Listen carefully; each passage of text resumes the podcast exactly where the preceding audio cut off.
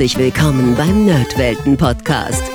Hier unterhalten sich Hardy Hessdörfer, Ben Dibbert und Daniel Cloutier.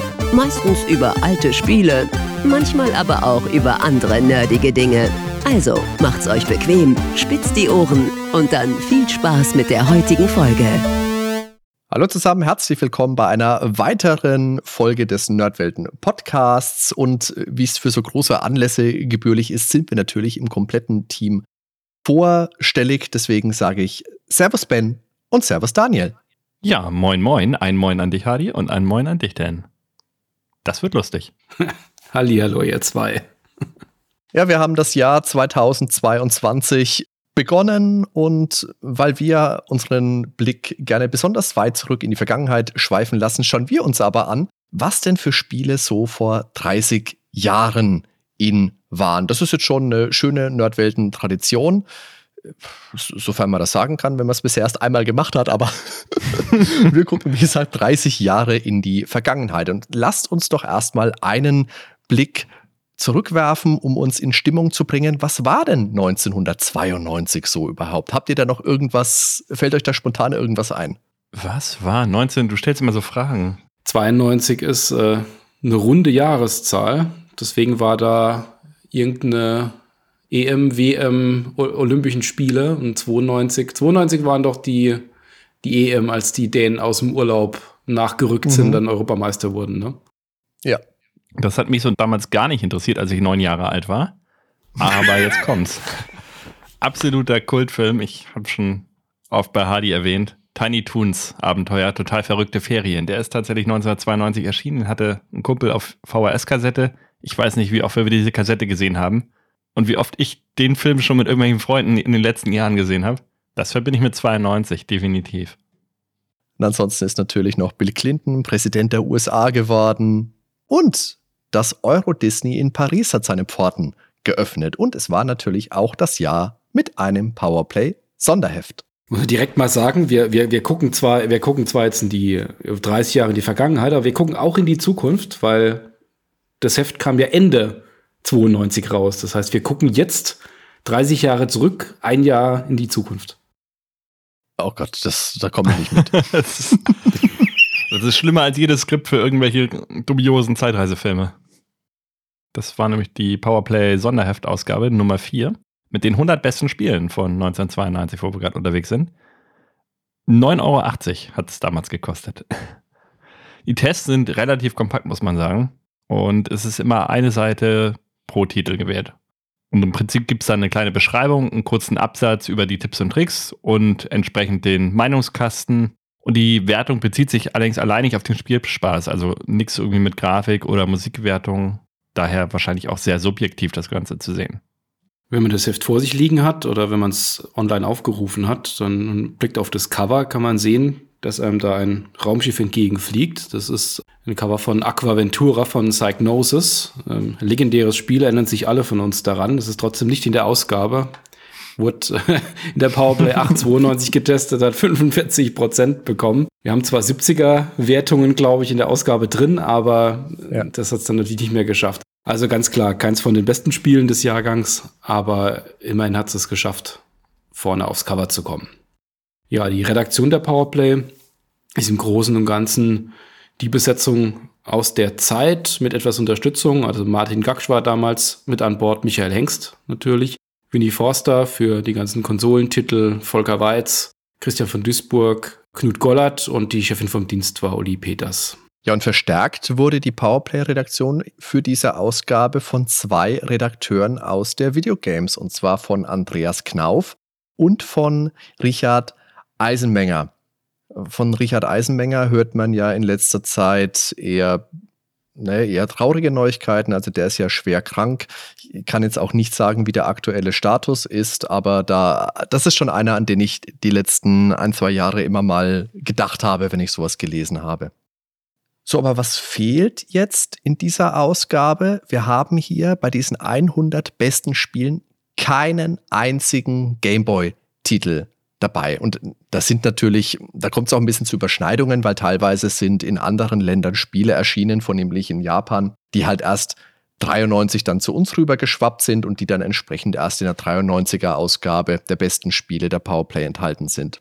Aber Kirby zum Beispiel wäre so ein Titel gewesen, der vielleicht im ersten Spiel noch nicht so der super große Klassiker ist, aber das ist im Nachhinein doch ein wichtiges Spiel gewesen. Super Mario Land 2 kam bei uns erst 93, für den Ben Tiny Toon Adventure kam noch. Also hier schließt sich der Kreis wieder. da schließt er sich, also da fehlt schon ein bisschen was. Übrigens haben wir, glaube ich, noch gar nicht den Tipp gegeben, ne? Für die Leute, die jetzt nicht irgendwie gerade im Auto unterwegs sind, dass man sich dann die Ausgabe da auch auf jeden Fall gerne mit zur Hand nimmt und dann könnt ihr mit uns gemeinsam nämlich lesen. Dann macht die Folge, glaube ich, noch mehr Spaß, oder? Sollte man unbedingt machen, jawohl. Die Links findet ihr in den Show Notes. Aber nicht beim Autofahren, wie gesagt. Nee, nicht beim Autofahren lesen. Mit in Bens Auto, was wir letztens mal gehört haben, sowieso nicht, bitte. Als Beifahrer natürlich völlig okay. Das Problem ist, in Bens Auto kann man, sollte man nichts lesen, aber man kann auch nichts hören. Also das heißt, unser Podcast kann man da sowieso kaum genießen. Das Auto fährt jetzt sowieso ja. nicht mehr, also es hat sich erledigt mit dem Auto. Es sind keine Gameboy-Spiele drin. Was mir auffiel, also jemand, der aus der Heimcomputer-Ecke kommt, ähm, es fällt auch auf, dass die erste Ausgabe ist, in der es keine C64-Spiele mehr gab.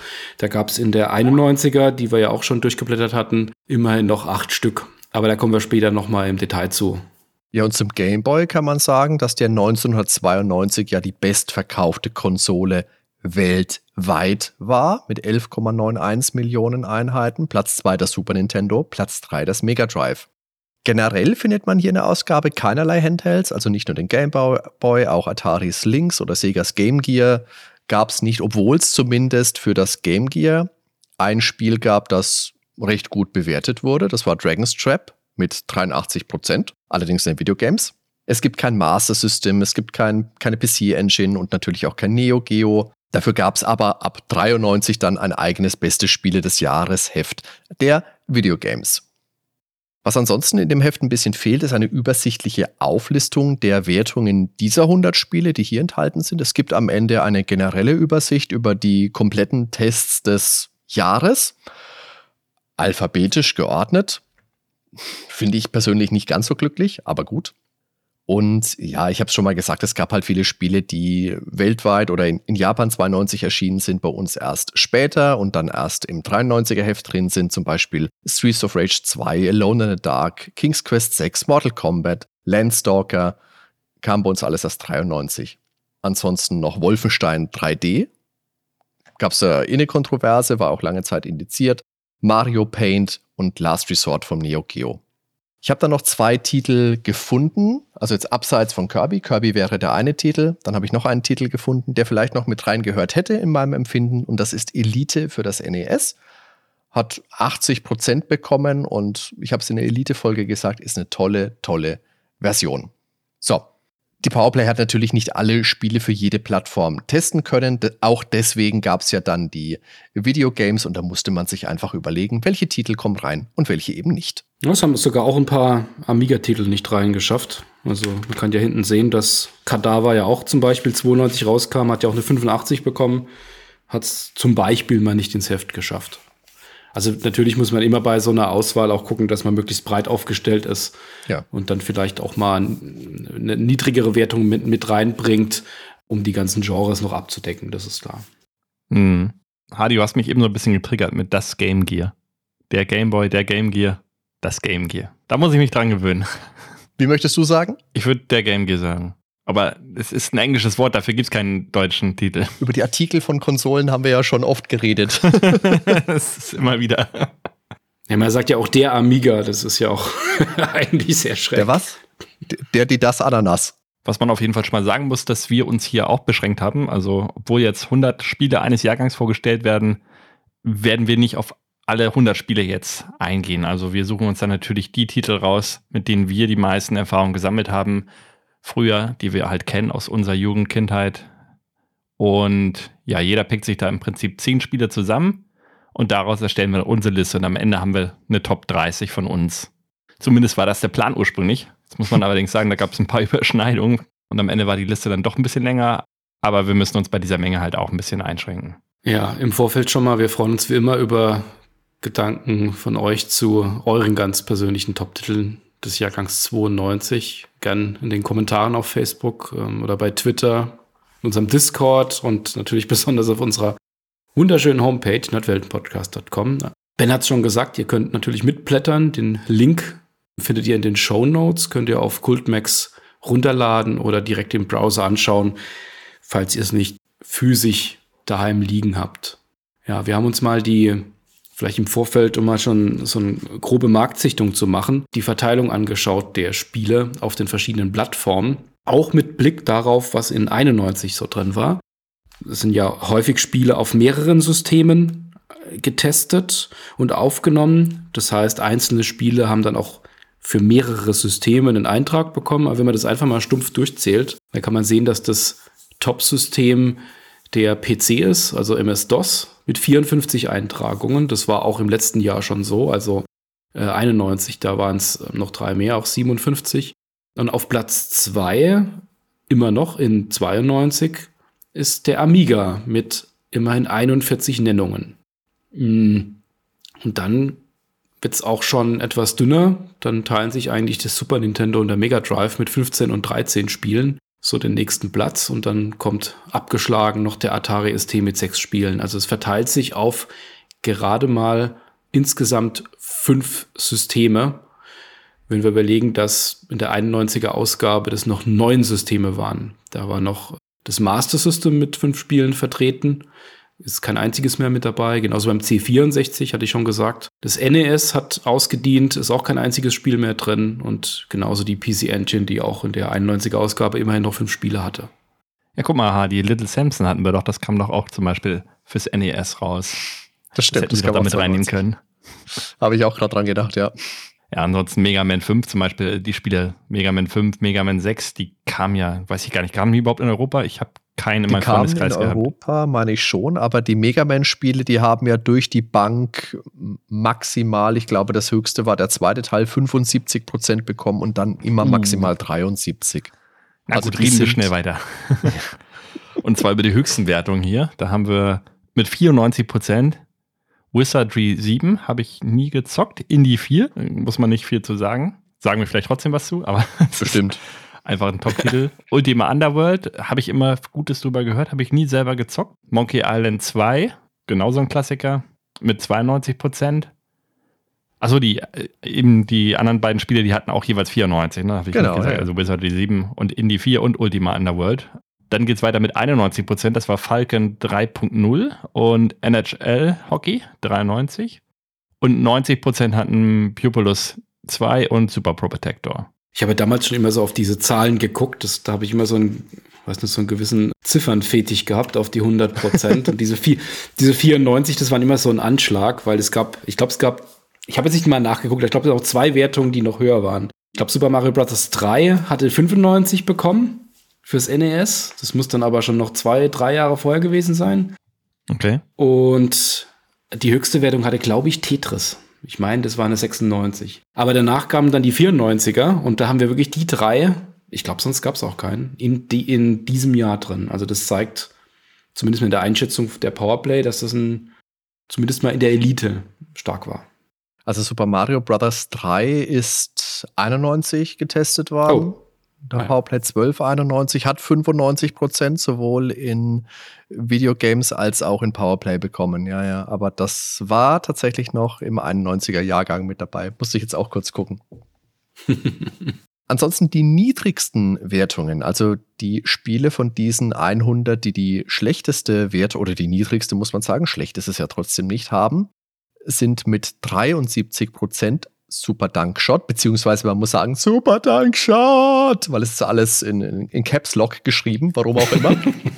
und KGB habe ich beide nicht gespielt. Super Dunk Shot habe ich mir jetzt für diese Aufnahme nochmal angeschaut. Und das hat halt eher so ein, also heute ist das eigentlich eher nichts mehr. Damals hat es halt 3D gehabt. Das war einfach toll. Also damals sah das bestimmt beeindruckend aus, aber das hat ja kein Publikum, kein nichts. Da spielst du von einer blauen Wand. hm? Sein, ein Kind seiner Zeit. 74% haben Crisis in the Kremlin, Locomotion und die Amiga-Version von BAT 2. Oder sagt man BAT? Ich weiß gar nicht, wie man dazu eigentlich richtig sagt. Es ist eine Abkürzung. Vielleicht finden wir gleich heraus, zu was, wenn wir anfangen, durch das Heft zu blättern. Was meint ihr? Lasst uns doch mal reingucken. Wir haben uns jetzt, wie gesagt, unsere Spiele rausgesucht, über die wir sprechen wollen. Wenn ihr da uns noch kommentieren wollt, weil wir so unglaublich blöd sind, dass wir euer Lieblingsspiel ausgelassen haben, unbedingt in die Kommentare. Mit was fangen wir denn an? Ja, wenn wir aufschlagen, das erste Spiel, das ist ja alphabetisch sortiert, an äh, der einen oder anderen Stelle bei den Spielen ähm, fragwürdig von der Alphabetisierung, aber von der Reihenfolge. Zumindest mal bei zweien. Ähm, das erste Spiel, das drin steht, ist Aces of the Pacific. Eine Flugsimulation aus einer Zeit, als es noch Flugsimulation als eigenes Genre gab, von Dynamics. Habt ihr das gespielt damals? Ich nicht, aber ich vermisse diese Zeit, als es noch Simulationen gab, insbesondere Weltraumsimulationen, müssen wir mal was drüber machen. Da habe ich auch eine auf dem, auf dem Plan. Aber diese Simulationen, gerade diese Weltkriegsbomber oder Fliegersimulationen, das ist was, was ich gar nicht so vermisse. Also ich habe da schon auch Spiele gespielt, 1942, glaube ich, von Microprose habe ich gespielt. Und da hat mich total schockiert, dass man da die Flüge ja in, in Anführungszeichen, Echtzeit fliegen musste. Da bist du gestartet und musstest dann wirklich zum Einsatzort in, hinfliegen. Oh, da hatte ich wenig Spaß. Und ich bin auch einfach, ich bin einfach zu doof für solche Spiele mit zwei Millionen Knöpfen, die ich da drücken muss. Und dann bin ich ja schon abgestürzt, wenn ich den Feind am Horizont sehe. Also so Space-Shooter wie TIE Fighter vor allem, die sagen mir da viel mehr zu, wo ich nicht in irgendwelche Berge reinknallen kann oder abstürzen kann. Ist nicht mein Genre. Bei mir aber genauso. Ich habe damals Falcon 4.0. Es war ja eine GameStar so unglaublich hoch bewertet, glaube ich, weit über 90 Prozent. Deshalb haben wir uns das gekauft. Ich glaube, ich und ein Freund hat sich das auch gekauft und wir kamen, glaube ich, beide nicht mit zurecht. Trotz Joystick und allen. Das ganz schnell das wieder natürlich auch, Das ist auch natürlich mutig, wenn man sich da gleich mit das Komplexeste kauft, was es auf dem Markt so überhaupt gibt. Ja. Zum Vorgänger wir kommen wir später noch zu Falcon 4. nee, aber die, bei Ace of the Pacific, das war ja eine, quasi eine Reihe. Also es gab da noch den, die Fortsetzung Aces over Europe, das dann in Europa gespielt hat im Zweiten Weltkrieg.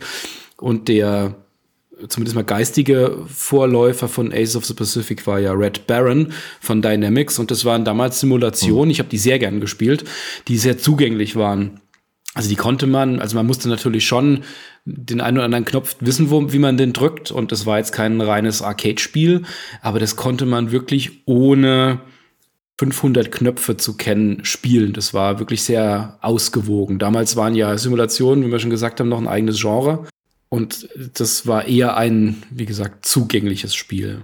Ich habe den Nachfolger Aces over Europe mehr gespielt ähm, da kommen wir nächstes Jahr dann dazu. Die, aber die, die Reihe, die hat immer auch tolle, Hand, tolle Handbücher. Und hat das Setting auch sehr ernst genommen. Also wenn du jetzt sagst, das sind zugängliche Spiele, zugängliche Simulationen, musst du ja bedenken, der Ben und ich, wir kommen ja von Pilot Wings vom Super Nintendo, okay? Ja. Weil ich jetzt hier sagen muss, wo ich es aufgeschlagen hat, ich finde es sehr hübsch so, diese ganze Farbpalette mit den ganzen Blautönen und vor allen Dingen das handgezeichnete Cockpit dann dazu. Da wirkt die 3D-Grafik nicht so schlimm, weil das so ein Mix ist, ne, zwischen Polygon und eben handgezeichnet noch. Und ich finde es grafisch auf jeden Fall sehr stimmig. Ich hätte jetzt direkt Bock loszuzocken, aber naja. Also ich habe da lieber diese von, von Micro, Microsoft war es, oder? Der Flight Simulator damals schon. Mhm. Der mhm. 5.0, war das die Zeit oder war 5.0 93? Hatte ich eine gute Zeit mit. Das war eher so meins. Da hat mich keiner abgeschossen, da bin ich, na gut, mich hat eh niemand abgeschossen, weil ich selber kaputt ich, gegangen bin. Egal, ja, weiter ich, geht's. Ich wollte gerade sagen, wenn du Gegner gesucht hast, dann hattest du ziemlich viel zu tun bei Flight Simulator 5. ich habe sie überall gefunden. Dann lasst uns mal zwei Seiten weiterblättern. Dann haben wir von, von Talion Amber Star, das ich ja auch nicht gespielt habe keinen einzigen Teil, weder Amber Star noch später Amber Moon. Hm. Aber hier gibt es eine kleine, nette Besonderheit, Daniel. Was fällt dir denn auf, wenn du dir den Amber Star-Test hier anguckst? ja, da schreibt, der, der, Michael Hengst hat da ja seinen Meinungskasten drin. Es gibt ja auch insgesamt eine 83 bis 85 je nach System. Und da steht Drunter Carsten 1P Köper und die Italian Crew beweisen mit Amberstar, dass deutsche Rollenspiele im internationalen Standard nicht mithalten können. Aber sein Meinungskasten ist absolut euphorisch. Also, ich weiß nicht, ob da nicht ja, zu viel ist oder ob da eine Erwartungshaltung aufgebaut werden sollte. Also die waren natürlich, die Spiele damals, die waren, ähm, für den Amiga war das natürlich schon klasse. Die waren technisch natürlich dann schon etwas hinten dran. Ich meine, wir haben Ultima Underworld in der Ausgabe mit drin, da brauchen wir gar nicht drüber zu reden. Aber das war aus Amiga-Sicht war das eine sehr wichtige Reihe, auch dann Ember Moon später noch und noch später dann ja Albion, aber das war ja dann auf dem PC. Aber ich habe die auch nicht so viel gespielt. Und er sagt ja dann auch in seinem Meinungskasten, dass äh, Carsten ein P Köper. Kann mir einer sagen, wo dieses ein P herkommt? Keine Ahnung. Wenn es von euch einer weiß, ja, gerne. Ansonsten. Weil er mir bei Köper gesagt hat, statt Köper. Okay, ah, ach so, Köber, Köber, Köber. Okay, das ja, kann natürlich sein. Kö und da steht ja. drin, dass sie sich eben mit diesem Spiel nicht hinter der Konkurrenz verstecken müssen. Also das wird einfach ein Typo sein. Äh, etwas lustiger, aber so wird es sein. Ich habe es nie gespielt tatsächlich. Ich bin ja bei solchen Spielen richtig eingestiegen eigentlich erst mit Lens of Lore, mhm. dem ersten Teil. Das ist ein guter Einstieg. Ich hatte zwar die alten Ultima-Teile auch mal. Ich weiß gar nicht, ob das Vollversion oder Shareware-Version waren, aber die waren immer so schwer. Ich bin da immer relativ am Anfang sofort draufgegangen, weil die Monster einfach so dich weggebämst haben. Sieht aber so ganz schick aus. Also schöne Automap unten. Müsste man vielleicht mal nachholen irgendwann. Das ist ja bei Ember Star ist es ja doch so, dass du dich so ruckartig bewegst, oder? Wenn du nach vorne klickst, dass du wirklich nach vorne ruckst und bei Ember Moon hast du dich schon freier bewegt. Bin ich da richtig? Ja, also bei, äh, bei Ember Star, das war noch klassisch Dungeon Crawler, der hat noch umgeschaltet. Aha. Und bei Ember Moon, das war dann wirklich ja, grude 3D-Grafik. Hm. Was damals eine absolute Sensation war, weil es ja auf dem Amiga noch stattgefunden hat. Oh, das war dann ja schon weiter als Lands of Lore. Ja. Also was jetzt im Nachhinein natürlich in der Retrospektive schöner aussieht, ist natürlich eine andere Frage, aber Lands of Lore hatte ja auch noch dieses klassische genau. Kästchen bewegen, ja. sage ich ja. mal. Genau, ja, die Dungeon Crawler, die gab es damals noch, gab es damals noch einige und viele davon sind ja auch Klassiker. Haben wir auch noch mindestens einen noch, noch vor uns. Mindestens. Aber vorher kommen wir, glaube ich, erstmal auf der nächsten Seite ist direkt das nächste Spannende. Apidia von Kaiko deutsche Firma unter Beteiligung von Chris Hülsbeck, der hier auch den Soundtrack geliefert hat. Knackig schwer, kann ich mich erinnern, aber mit super Grafik. Und das war, ja, ihr könnt sehen, das war ein Amiga-Spiel. Das war wirklich Konsole auf dem Amiga. Ich hatte ja damals keine Konsole. Das waren meine Konsolenspiele. Apidia ist beeindruckend. Ich habe es nie so ganz verstanden, weil alle Welt immer schreibt, man spielt eine Biene, aber das hat ja eindeutig die Signalfarbe einer Wespe. Naja, egal.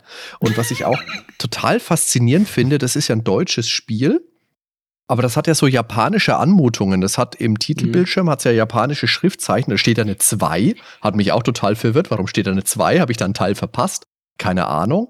Aber das Setting ist geil. Also du fängst ja wirklich auf der Klatschmohnwiese von Biene Maya, fängst du an zu fliegen, hast du den ersten Boss, den sehen wir unten links, oder ist das der erste Boss? Ja, oder? Dieser Maulwurf in seinem Maulwurfshügel. Maulwurf war, glaube ich, der erste, ja wie super das ist, oder? Und da finde ich es aber auch fast ein bisschen schade, dass das große, das Showcase-Bild auf diesem Test, das ist aus so einem späteren Techno-Level mit Zahnrädern und Zeugs im Hintergrund. Das könnte auch R-Type sein oder das könnte auch, keine Ahnung, Gradius irgendwas sein. Aber Apidia mhm. ist ja die Klatschmohnwiese und Daniel später dann die Kanalisation mit der, mit, mit, mit der toten Ratte. Daniel, die tote Ratte, hast du gar nicht erzählt. Wie krass ist das denn? Der Boss ist eine tote Ratte und da springen Maden raus und greifen dich an. Oder der Hecht. Du fliegst ja in so einem, so einem ich, ich wäre gar nicht fertig. Apidia, super Spiel. Da fliegst du durch den, durch den Teich, nach der Klatschmohnwiese kommt der Teich und Ben für dich, dann kämpfst du gegen einen Hecht und das ist so aufgebaut wie dieses, dieses große Maui-Schiff aus Parodius. Ja, ihr habt, ihr habt mich eh schon, also okay, machen wir. Ich muss das Super. spielen. Apidia, also ja. ich bin schon Spiel das, ist, das ist ein faszinierendes bin schon Spiel. jetzt gehypt. Hat 80 Prozent jetzt verdient. Ja. Warum gab es sowas? Wobei der Maulwurfshügel, ähm, wo du gesagt hast, dieses eine Level, was wie Erdhub aussieht, das hat mich auch eben total äh, verwirrt auf den ersten Blick. Ich habe erstmal raus äh, unten in die Ecke geguckt und dachte, huch, ist das ein anderes Spiel?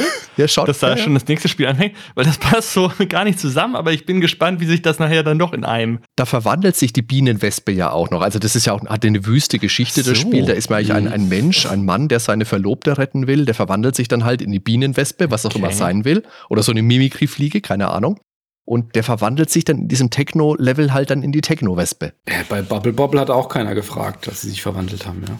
Das habe ich, äh, akzeptiere ich bis heute nicht. Für mich sind das einfach immer noch goldige Dinosaurier und nichts anderes.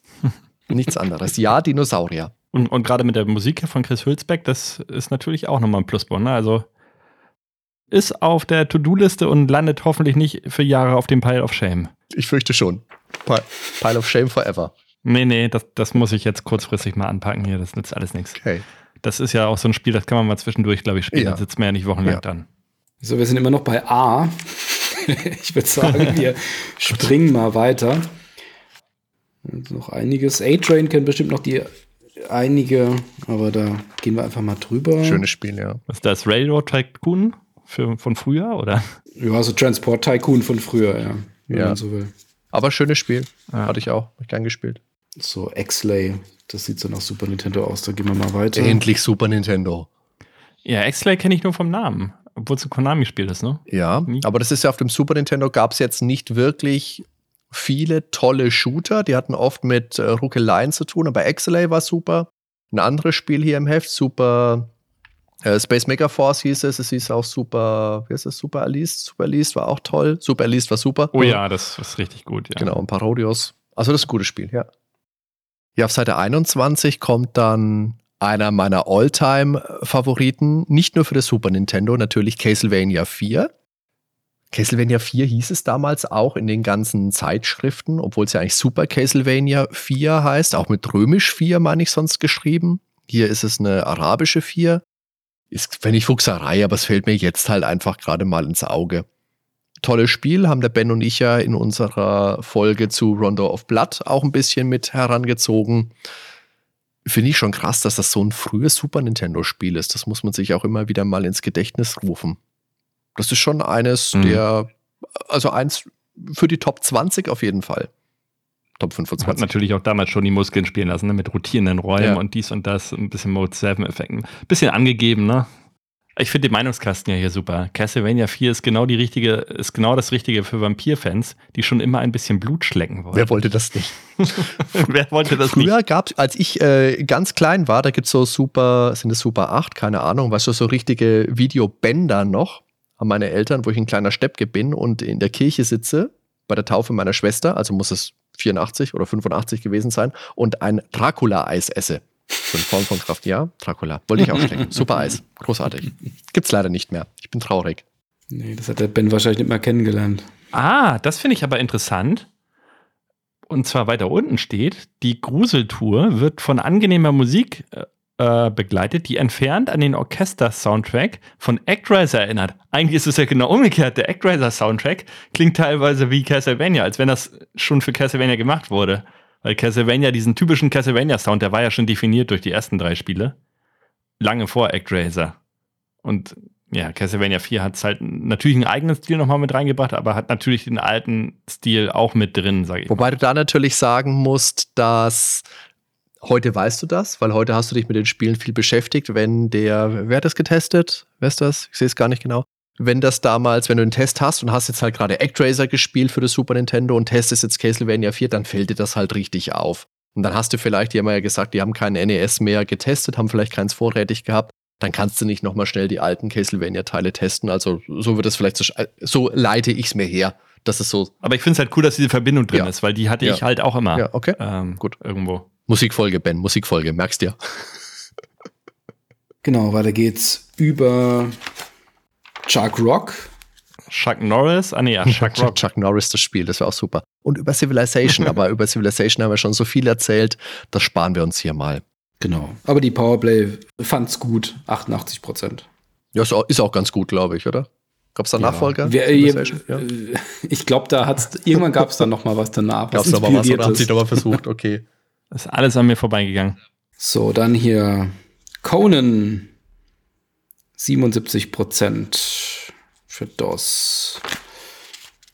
Cries in the Kremlin. Schwarze Auge. Das erste von Attic. Hast du jetzt Wizardry überblättert? Ach, hm, ja. Warum hast du es überblättert? Erklär's gleich.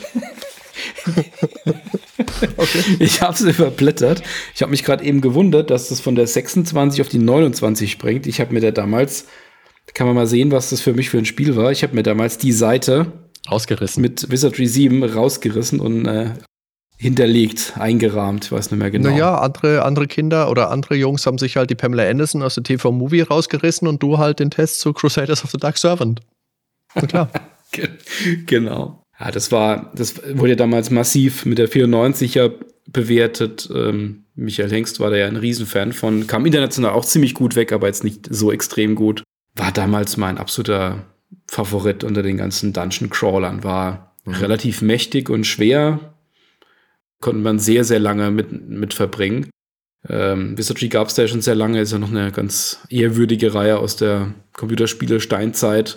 Der Vorgänger war schon sehr stark, Bane of the Cosmic Forge, war da aber technisch schon sehr stark hinten dran, noch mit EGA. Ist, das Spiel ist dann immerhin schon mal mit vernünftiger VGA-Grafik, war da jetzt auch nicht, schon nicht mehr am Puls der Zeit, wenn man es mit Ultima Underworld später vergleicht, aber immerhin schon ordentliche Präsentation. Es gab da wirklich starke NPCs, mit denen man sich unterhalten kann, Loyalitäten aufbauen konnte, Gruppierungen verärgern konnte, die dann mit einem nicht mehr gesprochen haben oder mit einem gekämpft haben. Das hat mich damals komplett in seinen Bann gezogen. Ich habe mal geschaut, die Playtime hat das als Mittelmaß getestet. Da erkennen wir Parallelen zu den Super hm. Nintendo-Wertungen für die, für die Launch-Titel. Die Playtime. Aber der Test, der Test dazu, der ist aber so an anderer Stelle doch auch mal wieder besprechenswert. Der ist kann man mal sehen, wie, wie, wie, wie, wie kurz man ein Spiel spielen muss, um, äh, um es, ein Rollenspiel spielen muss, um es bewerten zu können. Aber ich höre jetzt schon raus, das Spiel ist wesentlich komplexer als ein Land of Lore zum Beispiel, ja, weil schwerer vor mit. Fraktionen und Verärgern und so, das gab es ja alles nicht. Das konnte man nur straight durchspielen eigentlich.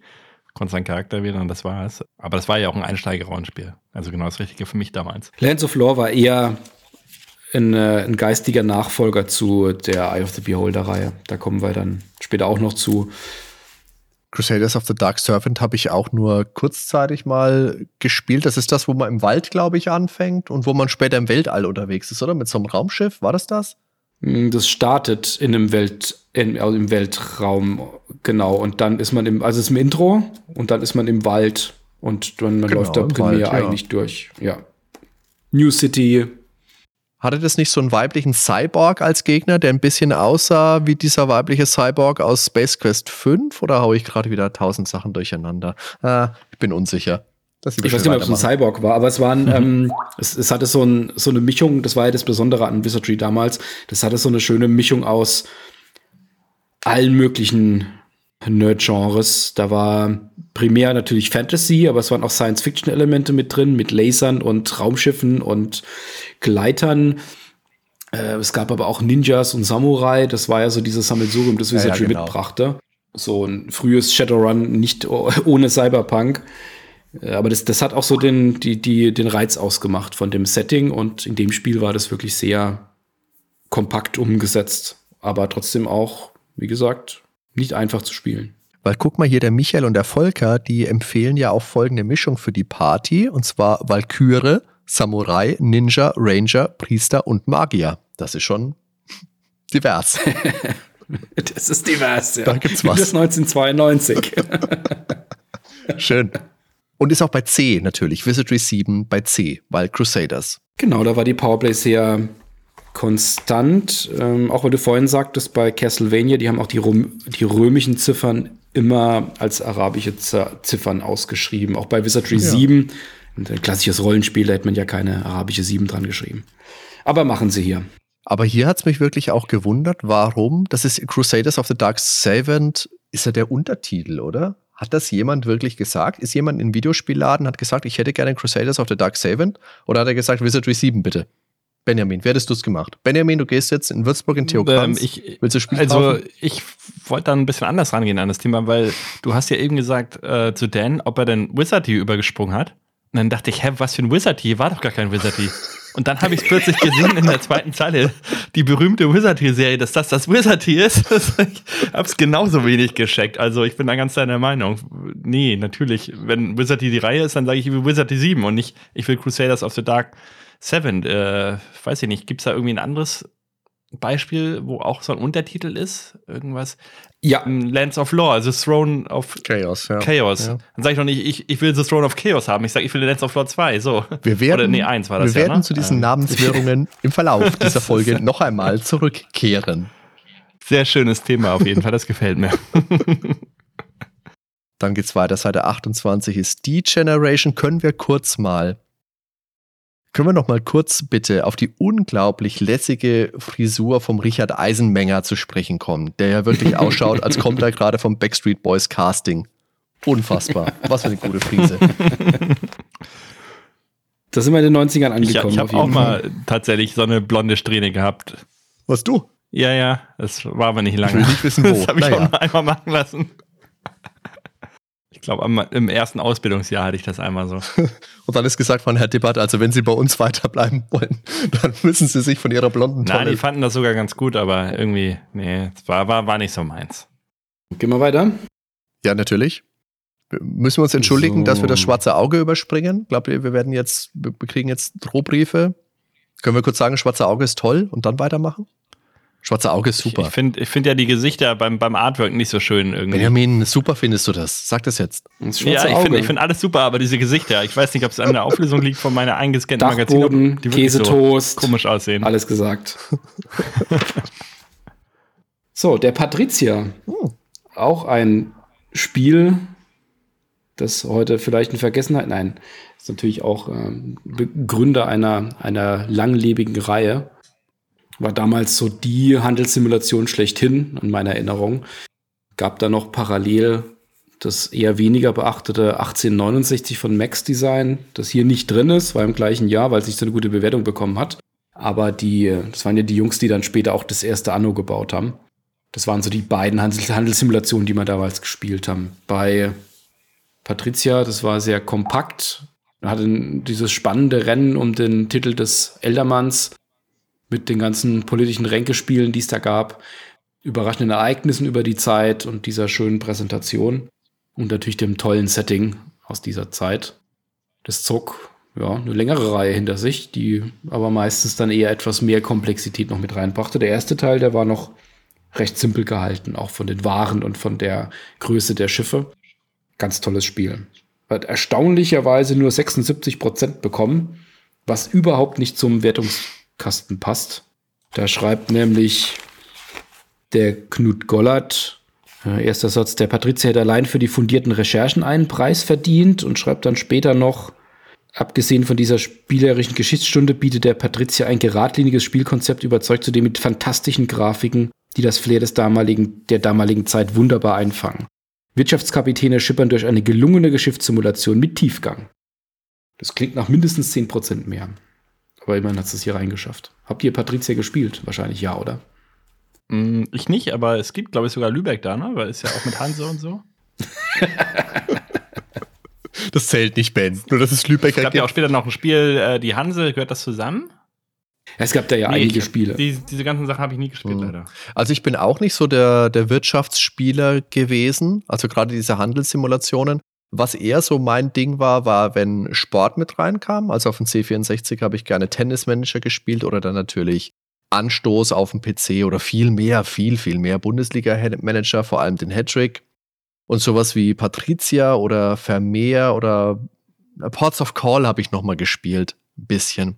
Oder natürlich der Winzer. Wenn man aus Franken kommt, muss man der Winzer gespielt haben. Sowas. aber Patricia, nee, habe ich tatsächlich nicht gespielt. Habe ich hier aber irgendwo rumfliegen und wäre bestimmt auch mal was, was ich mir anschauen würde. Was ich dagegen aber gespielt habe, ist auf der nächsten Seite Desert Strike für Mega Drive. Und Desert Strike, das ist ja so eine Sache. Ich habe damals einen guten Freund gehabt, der kam in der dritten Klasse zu uns, der Patrick. Und Patricks Eltern kamen eben aus den USA. Und deswegen hatte er zu Hause auch ein Genesis, also das amerikanische Mega Drive, und hatte da auch immer Spiele für. Hatte Mortal Kombat und hatte eben auch Desert Strike.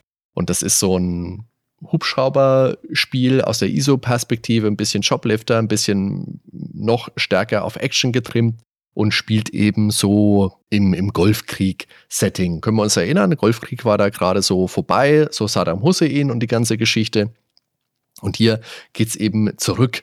Und der böse General, ich glaube Kill Baba oder irgendwie heißt er, total wild, der muss eben aufgehalten werden. Das war knallend, das war wild, ein bisschen anrüchig auch, weil da hast halt die Bilder immer so gesehen im Fernsehen, Nachrichten, die Wüste und die, die, die, die Häuser, die gebrannt haben. Und plötzlich hast du dann Spiel und das haben nicht alle so wohlwollend aufgenommen. Und du hast hier im Meinungskasten auch stehen, In krisengeschüttelten Zeiten ist Desert Strike genau das Richtige. Der Golfkrieg wird niveauvoll und sarkastisch aufbereitet und nicht einfach zum Nachspielen angeboten. Und das war ja im Endeffekt genau das, was Kritiker dem Spiel vorgeworfen haben. Natürlich verharmlost, so wie es immer bei Kriegsspielen war, aber im Fall vom Desert Strike war für mich der besondere Aspekt, das hat halt mein Vater mitbekommen. Und mein Vater ist schon, seit, seit ich denken kann, überzeugter Pazifist hat nachträglich auch den Wehrdienst, den er ableisten musste, verweigert. Der hat noch dieses, ihr kennt es bestimmt vom Hörensagen, diese Geschichten, dass er wirklich bei der Musterung war und dann so Geschichten äh, vorkamen, wie würden Sie mal eine Waffe benutzen? Nein, ja, aber was wäre, wenn Ihre Frau, Querstrich Freundin, vergewaltigt wird? Würden Sie da nicht auch zur Waffe greifen?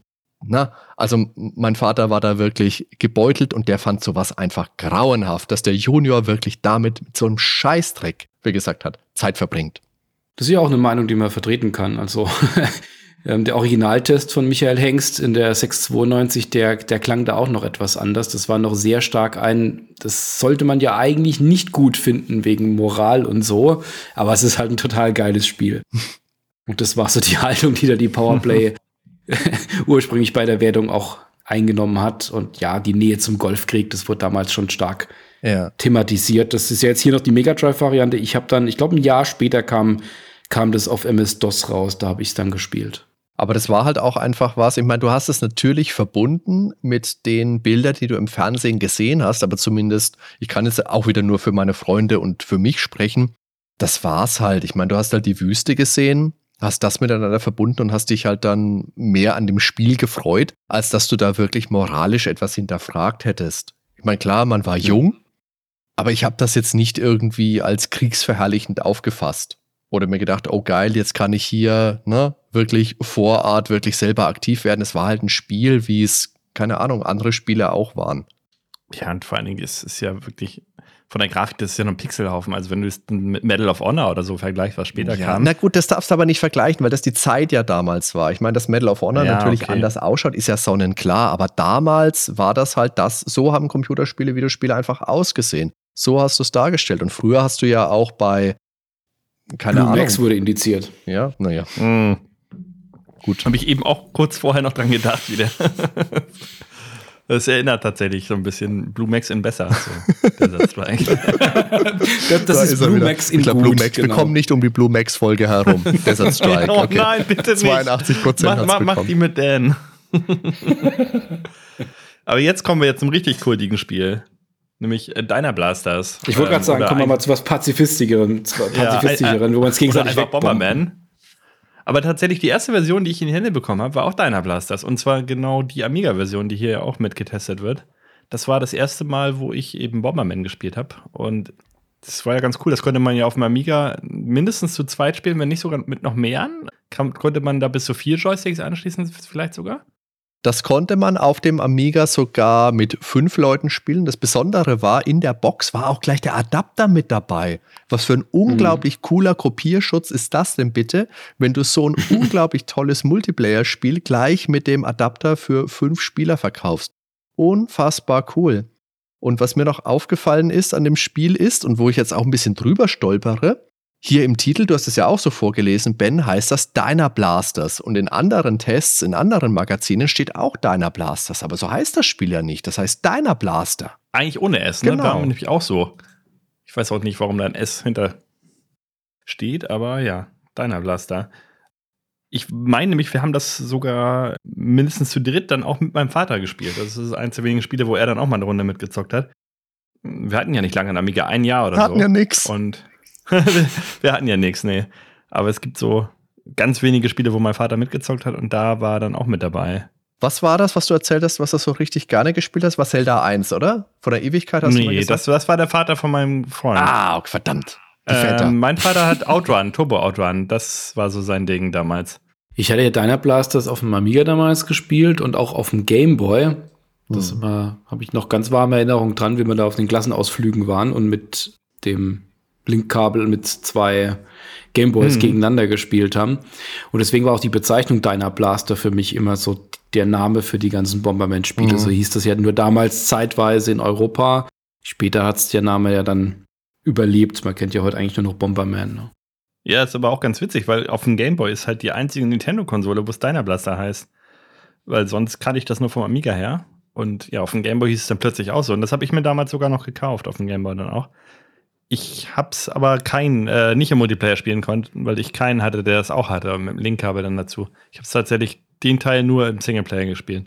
Also das ist auch wirklich eins der Spiele, wo du hingehen kannst, an dem meine Kinder auch mindestens genauso viel Spaß hatten, wie ich damals hatte. Das ist auch was, was ich mit ihnen noch regelmäßig spiele. Es ist nicht unbedingt die Amiga-Version, aber es gab es ja auch für PC Engine, gab es tolle Versionen. Für das Super Nintendo gab es ja auch fünf Spiele, glaube ich sogar, Super Bomberman. Ich glaube, die letzten zwei nur in Japan. Mhm. Da kannst du ja eigentlich. Aber die ist richtig cool, die japanische. Ja, aber da kannst du eigentlich echt jeden Teil nehmen und spielen, außer Bomberman für Xbox 360. Was für ein Scheiß war das denn bitte? Dieses realistische Bomberman will doch kein Mensch. Schämt euch, Mm. schämt euch. Okay, machen wir weiter. Also Echo Quest auf der nächsten Seite, das wäre eher was für meinen Vater gewesen. So ein bisschen der Junge, der die Umwelt rettet, aber sowas wollte ich halt leider nicht spielen. Ich wollte mit Kampfhubschraubern durch die Wüste fliegen. Da, äh, da, da konnte man leider keine Korallen wegbomben. Das wäre das Verkaufsargument für mich gewesen. Das muss ich schneiden, glaube ich. Überspring mal Epic, das ich auch gar nicht kenne. Das sieht aus wie Wien Commander in Polygon. Ja, immer noch eine 76 immerhin. So, und dann kommt aus heutiger Sicht ein echter Klassiker, Eye of the Beholder 2 für DOS. Das war ja damals ja, von, von Westwood, das war der letzte Teil. Die haben ja Eye of the Beholder 1 und 2 gemacht. Der dritte Teil hat dann SSI selbst in-house gemacht. Das war noch nicht mehr ganz so gut. Und dann, Ben, jetzt kommst du zum Zug, sind sie dann weitergezogen und haben dann Lands of Lore gemacht, was wirklich so der geistige Nachfolger ist. Das war damals eigentlich ein sehr typischer Vertreter. Galt als sehr einsteigerfreundlich, sehr einfaches Spiel, hübsch, aber mit eher etwas dünner Story. Es gibt auch einige Kritikpunkte, die immer angeführt wurden. Die, die, ja, die Oberwelt ist so klein und hm, passiert so wenig und hm, hm, hm. Aber aus heutiger Sicht hat es doch so ein, ja, so ein Sweet Spot irgendwie gefunden aus in dem Genre der Dungeon Crawler, dass es eben nicht zu komplex ist, nicht zu einfach ist, hübsch genug ist und diese, diese Pixeloptik hat, ähm, weswegen es heute, glaube ich, besser noch mal in der Rückschau bewertet wird, als es damals zumindest mal in der Presse wegkam. Für uns war das damals ein absolutes Top-Premium-Spiel. Habt ihr Big Trouble in Little China gesehen? Wo ich gerade diesen Screenshot mit diesem Monster da sehe, was da in der Luft fliegt. The Beholder. Dieses Das Monster. sieht aus wie das Vieh aus Big Trouble in Little China am Ende. Na, vielleicht ist da eine Ähnlichkeit vorhanden. Ich habe Eye of the Beholder 1 und 2 damals nicht gespielt, als die aktuell waren. Eye of the Beholder 2 dann irgendwann viel später, weil der Daniel gemeint hat, so einsteigerfreundlich, ich fand das gar nicht so einfach. Also ich bin da in diesen Turm reingekommen am Anfang und das war schon, ne? bin nicht so weit gekommen. Aber das war doch auch Mhm. das, wo du als Gegner diese kriechenden Riesen hattest, oder? Die da im Dungeon rumgekrochen Ja. sind. Wie gut ist das denn? Mhm. Haben wir mal den Riesen Mhm. in den Dungeon gepackt, das Bombe. Das ist auch, wenn man sich, wenn man das heute sich äh, heute noch mal spielt, das ist auch nicht einfach. Ich habe das vor ein, zwei Jahren noch mal rausgeholt und Okay. konnte mich an gar nichts mehr erinnern und wollte es einfach mal so drauf losspielen. Also wenn man da keine Karten zeichnet und nicht aufpasst, also einfach ist wirklich was anderes. Aber damals gab es da schon andere Schwergewichte. Was ich jetzt noch kurz abschließend sagen möchte, ich gucke mir jetzt den Screenshot auch noch gerade an mit dem Beholder drauf, den der Ben gerade erwähnt hat, und gucke mir die Charaktere an. Und du hockst wirklich davor und denkst, scheiße, wie nenne ich meine Charaktere? Naja, nenne ich sie Ultima 7. Mir tut der Drache eher leid. Dieser schöne Drache. Und dann wird er auch noch als eklig bezeichnet. Ich Aufgespießt. glaube, der war böse. Das verdient. So, dann springen wir über Eternam, würde ich sagen. Mhm. Oh, und dann kommen wir ja zum Vorgänger, ne? Falcon 3.0. Nicht 4.0, das, was ich hatte. Aber 3.0 wird nicht minder komplex sein, oder? Nee, Falcon 3.0, das war, das war ein Spiel, da hat man, äh, ich glaube, dreifach die Tasten belegt gehabt. Ja. Da wäre ich Also genauso raus wahrscheinlich. Nee, das habe ich nicht viel gespielt, das war mir zu, zu knackig. Ja, Final Fantasy 2, da bin ich eher. Oh, raus. das war mein Einstieg, äh, nicht Einstieg ins JRPG-Genre, aber es war mein erstes äh, farbiges JRPG. Weil eingestiegen bin ich auf dem Gameboy mit der Final Fantasy Legend-Reihe 1, 2 und 3, die ja eigentlich die Saga-Reihe ist, aber eben aus Marketinggründen sind wir wieder bei diesen Namensverwirrung. Wurde es ja in Amerika unter Final Fantasy Legend vermarktet. Und dann kam halt Final Fantasy 2 und das war halt wie Final Fantasy Legend 3 auf dem Gameboy nur mit äh, Farbe und das war der Burner. Meine Freunde fanden es nicht so geil, die haben sich gewundert, was ist denn das? Warum laufen die die ganze Zeit auf der Stelle? Und äh, überhaupt ist, haben die nicht mal die Treppe erkannt. Sieht man hier auf den Screenshot auch wunderbar. Das sind ja einfach nur zwei Farben abwechselnd und das war für die keine Treppe. Okay. Weil er vom Gameboy so viel mehr Farbe hatte, oder was? ja. Nee, ich, diese Gameboy-Spiele wären auch nichts für meine äh, Freunde damals gewesen. Also, Ach so. Wobei mein Nachbar, der war halt auch Fan von diesen Spielen. Oh, der ne? Nachbar, der da ist er wieder. auch geliebt. Der Nachbar, da ist er wieder. Der hört sogar manchmal unseren Podcast. Also an dieser Stelle. Ne? Grüße raus. Ex-Nachbar. Grüße an den Nachbar. Ich finde es ja lustig, weil der Winnie Foster hier in seinem Meinungskasten schreibt, Schon am Intro scheiden sich die Geister. Wer sich den minutenlangen Vorspann ohne mit der Wimper zu zucken ansieht, ist wie geschaffen für das Spiel. Und dann halt, das ist halt, ne? Das ist halt schon gut, wenn du heute denkst, heute hat so ein Final Fantasy jetzt Zwischensequenzen, die dauern 45 Minuten. Ich kann mich dran erinnern, ich habe den, ähm, den 13. Teil auf der Xbox damals gespielt und ich habe gedacht, okay, das war, mh, hm, keine Ahnung, ein Nachmittag, ich musste arbeiten, hatte Spätdienst, habe gedacht, du hast jetzt noch eine halbe Stunde Zeit zu spielen, dann kommst du gemütlich zur Arbeit. Zwischensequenz, okay, die ist ja gleich vorbei. Ich habe es dann abbrechen müssen, weil ich fast zu spät zur Arbeit gekommen wäre. Also so viel dazu. Und du nennst dich Gamer. Da muss man die Arbeit mal. Äh, ich kann heute nicht kommen, tut mir leid, die Zwischensequenz dauert zu lange, aber Verständnis dafür gar kein Ich hatte Thema. Bauchschmerzen, ich, ich saß noch auf dem Pott, sagst du dann so und dann fertig. Fire and Ice. Wieder ein Amiga-Titel. Das war doch noch ein starkes Jahr einfach für, für Commodore, muss man sagen.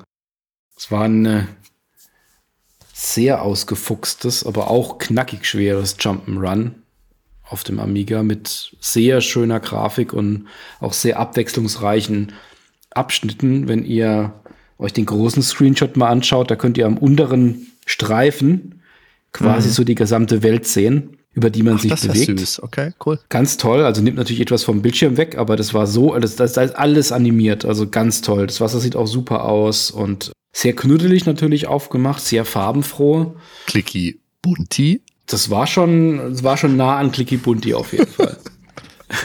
Von Andrew Braybrook, der ja bekannt war aus der 8-Bit-Zeit noch mit ähm, Iridium und Paradroid.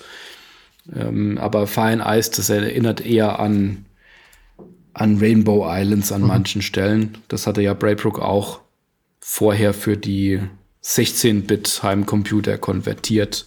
Da hat er sein Handwerk gelernt. Das ist ein wirklicher Amiga-Klassiker.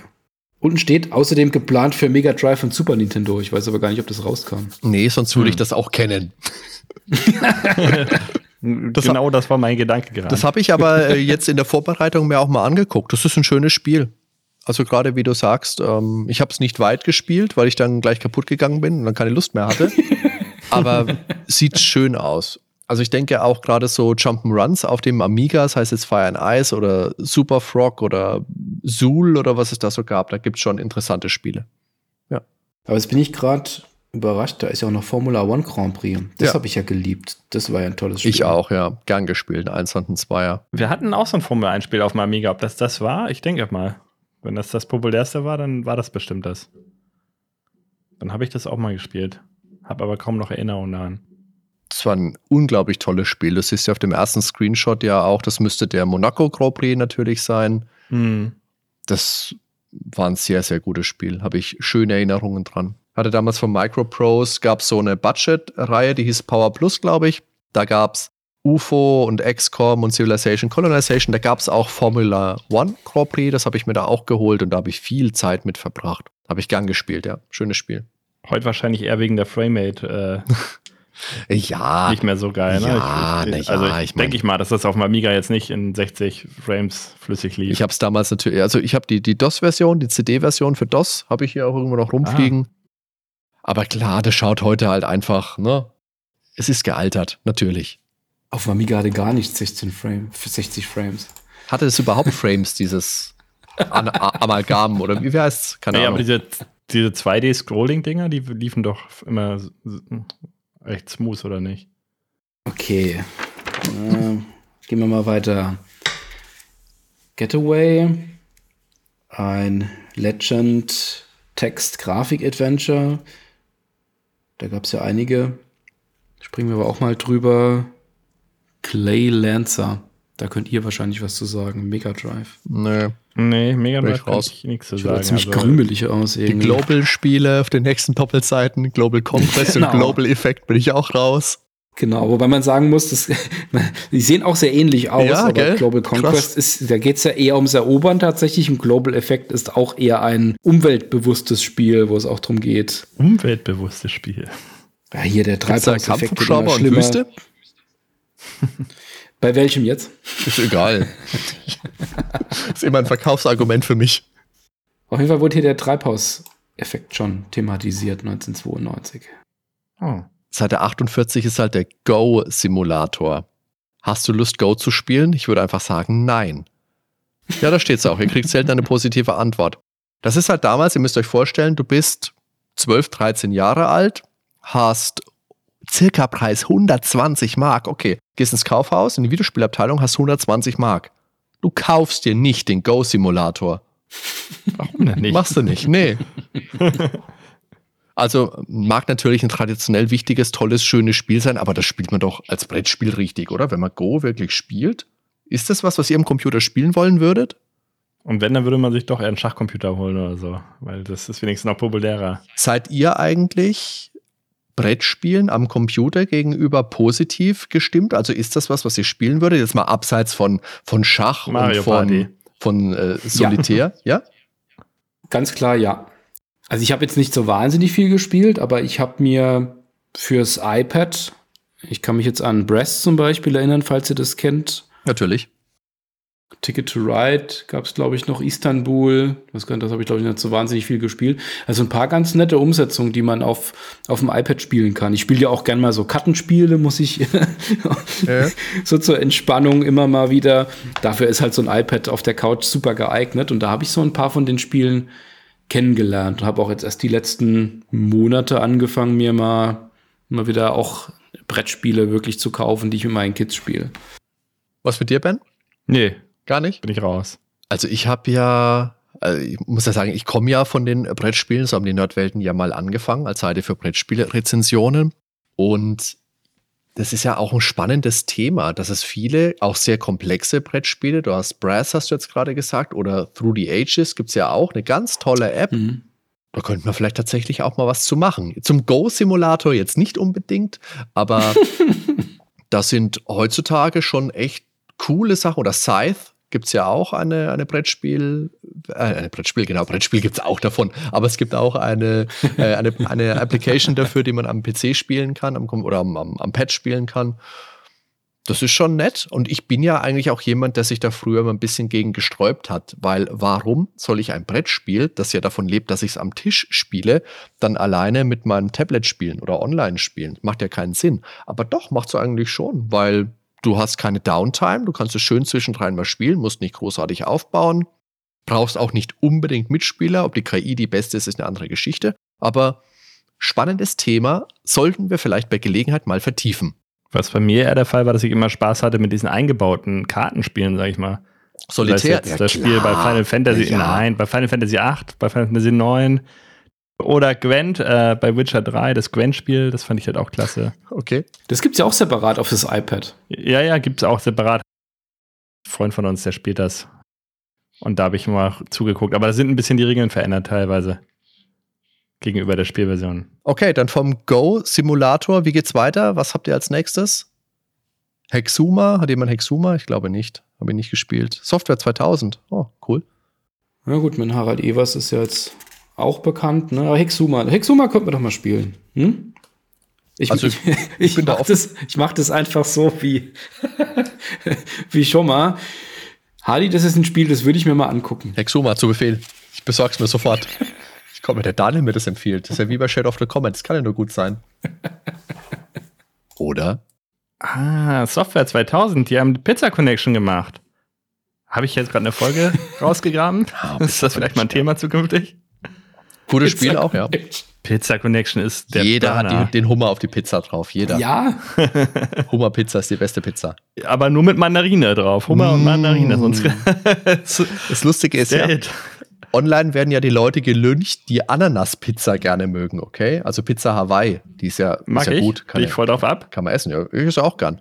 Aber Hummer-Mandarinen-Pizza ist ja wohl das Beste, was du machen kannst. Toll, jetzt hast du schon den besten Spruch für die zukünftige äh, Pizza Connection Folge rausgehauen. Also nehmen wir die auch gleich noch auf. Komm, die, die ist ja quasi schon Ja, fertig. komm. Jetzt. Aber das ist ganz interessant. Äh, Die haben ja so viele Spiele gemacht, Ja. ähm, Software 2000, und viele kenne ich halt vom Namen, aber habe ich die halt nicht gespielt. Aber Gut, es war ein Publisher, ne? Die haben ja, Ja. alle möglichen Spiele auch ach eingekauft. so, die waren nur Publisher. Okay, ich, alles ich klar. weiß gar nicht, ob die auch in-house entwickelt haben, aber die haben ja alles Mögliche gemacht. Ja, Bundesliga-Manager kennt man natürlich. Äh, Wild, dieses der Wild West. habe ich glaube ich auch schon mal gehört. So ein Wild-West-Spiel gab es auch für den Amiga, war auch gut. Pizza Syndicate dann noch, habe ich aber nicht mehr gespielt und Pizza Connection 2 auch nicht mehr. Hm. Naja, komm, machen wir weiter. Genau, kommen wir zu was Ernsthaftem. History Line. 1914 bis 1918. Das deutet schon an, um welchen Krieg es sich handelt, was für eine Art von Spiel das ist. Das war von Blue Byte, die damals ja bekannt waren für Battle Isle, für die Battle Isle-Reihe. 1992 war zu dem Zeitpunkt nur der erste Teil mit Szenariodisketten rausgekommen. Und es war ja so ein Science-Fiction-Szenario und eher etwas Abstraktes. Und die haben dann hier für Historyline sich ein historisches Setting gesucht, sind dann noch, man nimmt an, aus, aus Gründen, um da etwas unverfänglicher zu sein, jetzt nicht in den Zweiten Weltkrieg zu springen. Das war ja noch eine Zeit, in der auch gern mal indiziert wurde in deutschen Landen, wenn, ähm, wenn das ein Zweiter Weltkriegs-Setting hatte wenn man da sehr nah dran geht. Und deswegen Erster Weltkrieg, was ich ja generell immer spannend finde, wenn mal auf den Ersten Weltkrieg geschaut wird. Das war ja ganz andere Kriegsführung, Mhm. ganz anderen Elementen. Bietet sich meistens spielerisch nicht ganz so an wie Zweiter Weltkrieg aus diversen Gründen, aber das führt jetzt dann vielleicht etwas zu tief. Aber die, das Battle Isle, das war ja damals ein Spiel, auch Hexfeld. Auf dem, also das ist jetzt hier DOS, das Battle Isle habe ich noch auf dem Amiga gespielt. Das hat man wirklich mit dem Joystick, dieses Steuerungselement da gesteuert. Das ähm, ist, wenn man es heute spielt, etwas merkwürdig anmutend. Aber das war schön ausrecherchiert, da waren auch Bilder drin, da war ganz viel Hintergrundinformationen drin und da hat man wirklich im Ersten Weltkrieg dann die Schlachten in der Hexfeld-Taktik nachgespielt. Hattet ihr da damals Berührung zu? Also History Line habe ich nicht gespielt, ich habe auch kein Battle Isle gespielt damals. Ich kannte nur die Bilder aus den Zeitschriften und da hat sich für mich History Line zu wenig abgehoben vom Battle Isle. Mhm. Weil das ja im Endeffekt, das ist ja das gleiche Interface, das schaut ja genau gleich aus. Und ich habe das irgendwie nicht so zuordnen können, weil du zwar schon 1914 bis 1918 hast gewusst, okay, Erster Weltkrieg, aber das schaut ja aus wie dieses futuristische Battle Isle. Schaut ja, wie gesagt, ist ja die gleiche Optik. Wenn du genauer hinschaust, dann siehst du natürlich, dass das ein bisschen andere Einheiten hat. Aber hm, das hat es für mich nicht so, so offensichtlich gemacht. Und ich habe damals, ich glaube, Nektaris habe ich mal im Theo Kranz auf der PC-Engine gespielt. Das ist so, so ein bisschen die, die Grundlage, dieses PC-Engine-Strategiespiel. Das habe ich schon auch gespielt, so in die Hexfeld-Richtung. Und dann aber wirklich interessant geworden ist das für mich erst später mit Panzergeneral. Also bei mir war es so, dass ich solche Spiele eigentlich nie gespielt habe. Ich kenne von meinem Bruder halt Heroes of Might and Magic, das hat er öfter mal gespielt. Und ich bin da eigentlich erst eingestiegen, sage ich mal, mit der Advance Wars-Reihe in Mhm. solche ja, rundenbasierenden Strategiespiele.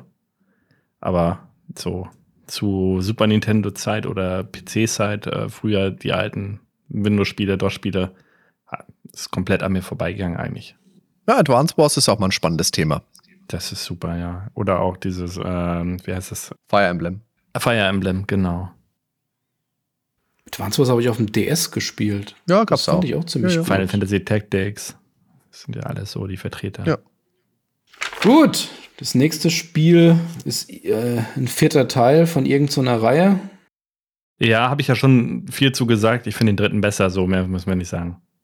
Was ist denn das überhaupt? Oh. Indiana Jones 4. Da soll es mal einen Film zu geben. Ein vierter Indiana Jones Film, das wär's mal. Der Film ist nicht einmal geplant, steht hier. So war es leider. Genau. Nach Indiana Jones 3 war Schluss. Schade, Marmelade. Ja. Also wer das Spiel damals nicht gespielt hat und der vielleicht denkt, das wäre ein Spiel zu dem Film, den es später gab, wird sich wundern, dass da kein Kühlschrank auftaucht, mit dem man durch die Gegend fliegt. Also fliegen kann man nicht, aber Es gibt auch einen Kühlschrank. Da musst du doch was schmieren, oder? Du musst dir doch. Ja, ja. Genau, du Mhm. musst dir aus dem Kühlschrank musst du dir so ein, so ein Gleitmittel irgendwas holen, damit du die Statue bewegen kannst. Dan hat das Spiel halt nicht gespielt. Ach, der. Daniel. Hat sich gedacht, oh, 500 Disketten für meinen Amalgam-Computer, das ist zu viel, das kaufe ich mir aber nicht, dieses Spiel. So gut wird's, so gut wird's nicht sein. Das ist aber genau der Punkt. Ne? Ich habe das damals, 92 hatte ich noch einen Amiga, ich habe das auf dem Amiga gespielt und auf dem Amiga war das echt anstrengend. Weil das hatte zwar nicht mehr Disketten als Monkey Island 2, nämlich 11, aber ich weiß nicht, was die, die wollten da die Spieler damals quälen, weil da gab es wirklich Szenen, wenn man da über diesen Markt, über diesen Basar läuft, Ja. dann musste man immer, wenn man vom einen Ende zum anderen läuft, muss man die Diskette wechseln, wenn man zurückläuft, wieder. Das heißt, man hat sich sehr gut überlegt, ob man da noch mal hingeht. Ja, aber dafür wurdest du in jeder Diskothek sofort genommen, wenn du einen Job haben wolltest. Ne? Haben gefragt, haben die schon mal aufgelegt? Klar. Das ist für unsere Zuhörer natürlich auch ein bisschen schade, dass sie nicht den gequälten Gesichtsausdruck jetzt sehen können, mit dem Daniel die Geschichte erzählt hat. Aber es war trotzdem ein tolles Spiel. Unglaublich gutes Spiel, oder? Ich meine, das haben wir alle gespielt. Ich weiß nicht, wie oft ich die Indiana Jones 4 Fate of Atlantis durchgespielt habe. Ja, das Ende ist ein bisschen zäh, finde ich. Also, ich Ja, mag ziemlich Atlantis doll, bis man Atlantis, ich mag den Atlantis-Part nicht, aber es Oh. ist ein super Spiel und hätten sie das für die Filmstory genommen, das wäre ein super Film geworden. Äh, Ja, aber es gab einen Comic kommt eine. Grütze bei raus. Es gab ja von Dark Horse, meine ich, die haben ja damals Indiana Jones Comics gemacht und die haben auch die Geschichte des vierten Filmes, äh, genau, nein, Gott sei Dank gab es sie nicht, des vierten Spiels als Comic umgesetzt. Ah, Gefällt mir persönlich nicht gut, weil ich mag den, den Zeichenstil überhaupt nicht. Und die haben auch Okay. Iron Phoenix, glaube ich, was ja auch mal als Adventure angedacht war, haben sie, glaube ich, auch als Comic umgesetzt. Müsste ich gucken, ich habe sie hier irgendwo so als äh, Compilation Hm. rumfliegen, habe es gerade nicht im Kopf. Ja, ein fünfter Teil kam ja dann leider nicht mehr, war ja schon geplant. Hm. naja, wir machen Indie 4 eh, 200. Jubiläumsfolge, da machen wir Indie 4. Ich habe gedacht, dann machen wir Terranigma. Das hatten wir schon. Schade. Ach ja, stimmt, Terranigma 2. Folge 200 machen wir was richtig Blödes mal. Äh, wir könnten zum Beispiel KGB machen. Was? KGB. Als KGB. Ja, das ist doch mal 200. eine Idee. Ja, Seite 54. Einfach mal so random irgendein Spiel rauskramen und dann machen wir das. Okay. Das schaut ja gar nicht so schlecht aus. Etwas tröge, aber ich meine, es ist halt auch der KGB. Ja. Ja, das muss, genau. Muss ja. es würde nur schlechter sein, wenn es mit interaktiven Videosequenzen Aber wäre. ich finde ja diese, diese alten Adventures, auch die, die man jetzt nicht so auf dem Trichter hat, eben wie KGB, die jetzt auf den ersten Blick ein bisschen sperrig auch ausschauen mit diesem Interface, mit Talk und Fight ist mit drauf und Knock und Look.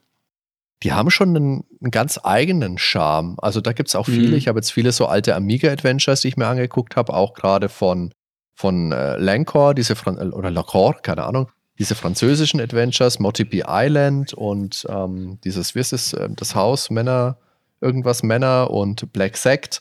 Wilde Spiele. Das war noch so wirklich Peak farbenprächtige Pixelart, wenn man so will. ne? Das, die waren einfach noch schön gezeichnet. Das war schon Ja. ausgereiftes Genre. Das war damals, da war so viel, was als Mittelmaß beurteilt wurde, was es natürlich auch war, was man aber aus heutiger Sicht dann immer wieder toll findet. Der, kurz danach kamen ja dann die ganzen gerenderten Sachen. Die sehen ja grauslig aus. Ja, die Hintergründe sind schon schön und so. Das Art-Design von den Charakteren gefällt mir hier nicht so. Aber sonst. Wobei wir haben ja zwei Screenshots und das ist ja die gleiche Situation. Einmal die Dame Ja. in ihrem Büro und dann nochmal die Dame in Großaufnahme. So viel können wir da gar nicht erkennen eigentlich. Aber, aber oben war sie länger in der Sonne gelegen als unten. Das stimmt. Ich glaube, die haben den Screenshot einfach nur vergessen, den Blitz auszumachen. Das ist ja auch das Gute. Hier erkennt, ich glaube, später irgendwann habe ich mir da meine Notizen was aufgeschrieben, dass du da wirklich so diese, diese Wellen vom, vom Bildschirm auch siehst, wenn jemand wirklich das Bild, den Monitor abfotografiert. Mhm. Ja, die Interlaced-Streifen, ja. Ja. Und auch, man sieht es auch, wenn es dann gerundet ist. Das war ja, gut, das war, wurde damals noch ziemlich häufig gemacht, ne? Ja. So, wir können auf die nächste Seite zum Nippon-Mädel rüberspringen. Das nette Nippon-Mädel verkauft euch Waffen. Danke, nein. Da steht so.